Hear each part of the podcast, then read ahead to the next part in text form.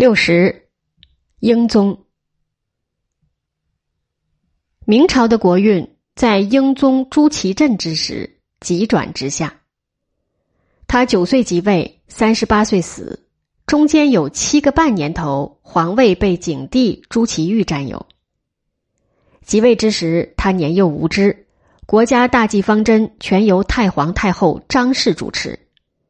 张氏知书识礼，信任老臣。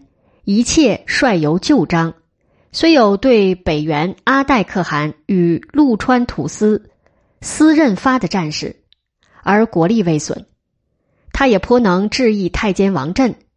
要等到正统七年（一四四二年十月）他去世以后，这王振才专横起来。当张氏死时，三杨之中杨荣已不在世，病故于正统五年。杨士奇、杨溥已老，简易与夏元吉也做了古人，于是朝中并无一人能够对付得了王振。王振是一个太监，何以能对英宗有极大的影响力？第一，我们该责备宣宗不曾注意到儿子的教育，替儿子选择好的老师、好的东宫官，结果是英宗在童年所认识、所崇拜的。仅有这么一个王振。英宗到了即位以后，当皇帝当了十几年以后，还一直称呼王振为先生。第二，我们该责备成祖，成祖违反了太祖不许宦官识字、不许宦官干政的遗训。成祖对宦官有偏好，其中的原因之一是，当他起兵夺位的前后，颇有一些在南京宫城以内。及派遣在外的宦官拥护他，向他送消息。另一原因是尹庆、郑和、王景洪等人的表现太好，使得他感觉到宦官可靠。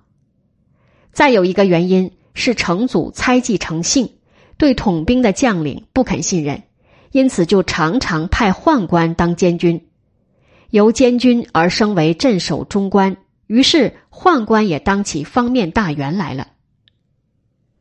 宦官在生理上有缺陷，因此在心理上有变态。中国历史上未尝没有好宦官，然而究竟极少。多数的宦官一朝有权在手，便无恶不作。英宗在成年以后，依然是一个未成熟的儿童。王振说什么，他都听从。朝廷中的大员在王振的激威之下，不对王振下跪的极少。除了二杨以外，有不肯对王振下跪的，迟早皆免不了吃亏。然而，王振的官职只是宫内的司礼太监而已。王振是豫州人，不学无术，懂得写几个字，谈不上好，是一个很普通的小人。他自己作威作福还不够，又引诱英宗对大臣无礼，对瓦剌用兵。也先在正统十四年大举入寇。实际上也是王振激出来的。也先选马进贡，王振故意减估马价，回赏的很少。他又在也先入寇之时力主御驾亲征，使得英宗成为也先的俘虏。